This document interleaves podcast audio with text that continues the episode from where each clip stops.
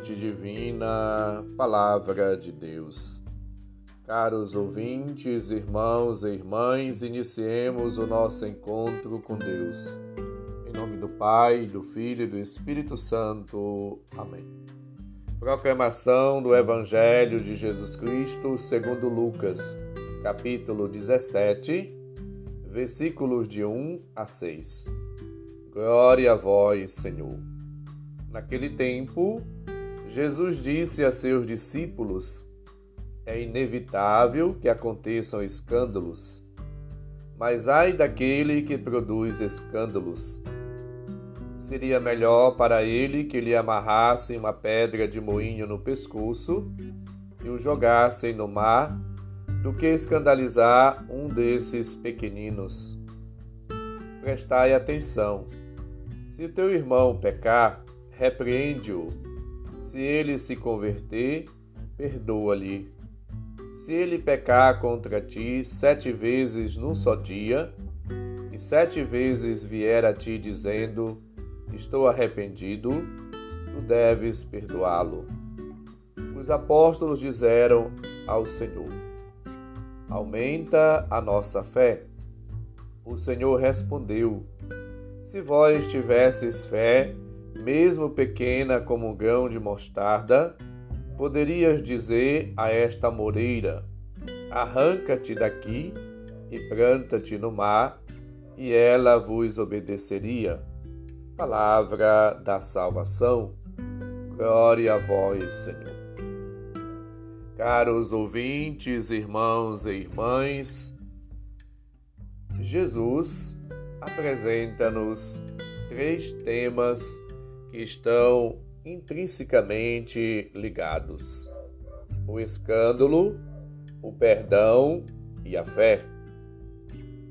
O discípulo, a discípula, deve procurar cada dia viver uma vida como testemunha, como exemplo de fé, de adesão a Cristo Jesus. Devemos, portanto, agir e viver como luz do mundo, como sal da terra. Esse é para nós o caminho evangélico. E Jesus convida-nos a todos a sermos testemunhas, sinais, instrumentos, canais da sua graça. É preciso evitar o escândalo, como também é preciso conceder o perdão a todos, a todo custo. Se sete vezes no dia uma pessoa te ofender, te machucar, e vir se arrepender e pedir desculpa, perdão, devemos conceder a ele o perdão. É preciso vivenciar a fé perdão revela o amor de Deus para conosco e o nosso amor para com as pessoas. Jesus, ele, portanto, mostra também a necessidade da correção fraterna.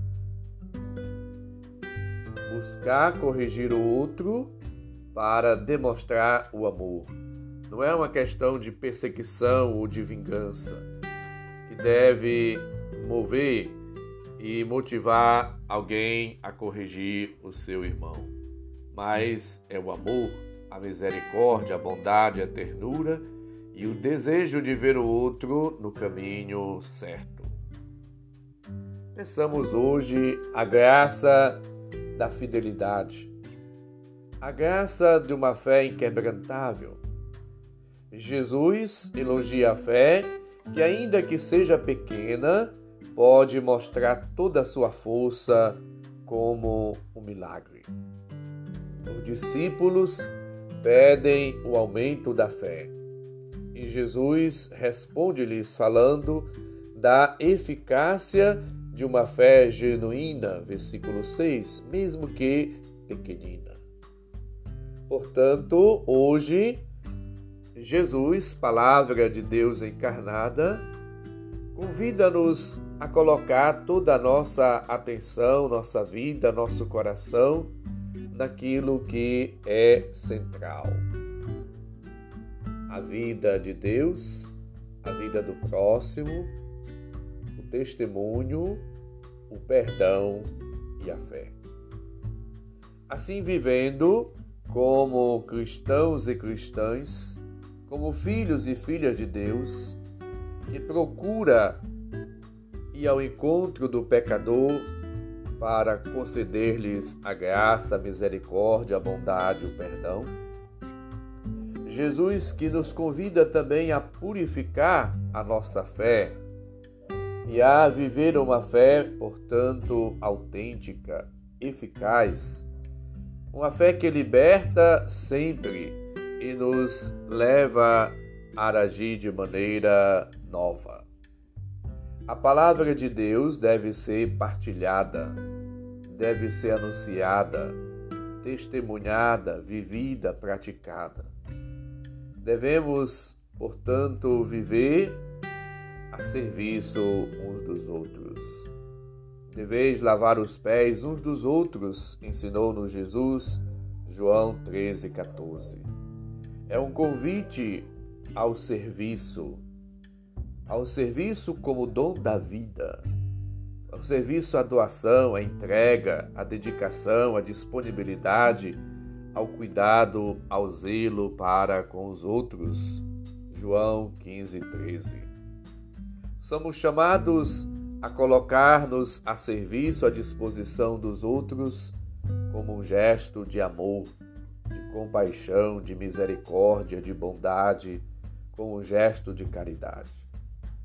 Vivamos na força do Espírito uma vida nova na certeza de que o Espírito Santo foi concedido, derramado aos nossos corações. João 20, 21, 22 diz: Recebei o Espírito Santo.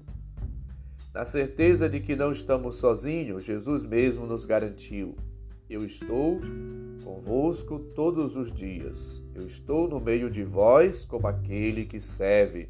Lucas 22, 27 como filho do homem que não veio para ser servido, mas para servir, veio Jesus. Mateus 20, 28. Portanto, vivamos a exemplo de Cristo uma vida nova. Dei-vos o exemplo para que façais como eu fiz. João 13, 15, 17. Portanto, ele é o modelo, ele é o centro, ele é a fonte de inspiração, ele é a motivação que deve cada dia nos impulsionar, nos conduzir, nos guiar à prática do amor. Portanto, hoje somos todos convidados a evitar o escândalo, a perdoar a todos e a buscar alimentar, a viver uma fé eficaz, uma fé que transforma, que dilata o coração, que liberta e que leva-nos a uma ação concreta. Portanto, uma fé que se traduz em obras, em atitudes, em gestos concretos de amor, de ternura, de misericórdia, de bondade, de caridade. Supliquemos a graça de vivermos, portanto, na unidade na unidade com Deus, na concórdia com os irmãos e irmãs, na unidade com as pessoas. Que a nossa vida possa, portanto, ser de fato um canal da graça de Deus, um instrumento eficaz nas mãos do Senhor. Sejamos sal da terra, luz do mundo, fermento. Sejamos, portanto, colaboradores da multigraça de Deus. O Senhor esteja convosco, Ele está no meio de nós. Abençoe-nos, Deus bondoso e misericordioso, Pai, Filho e Espírito Santo. Amém. Um santo e abençoado dia para todos, uma boa semana, um abraço, felicidades.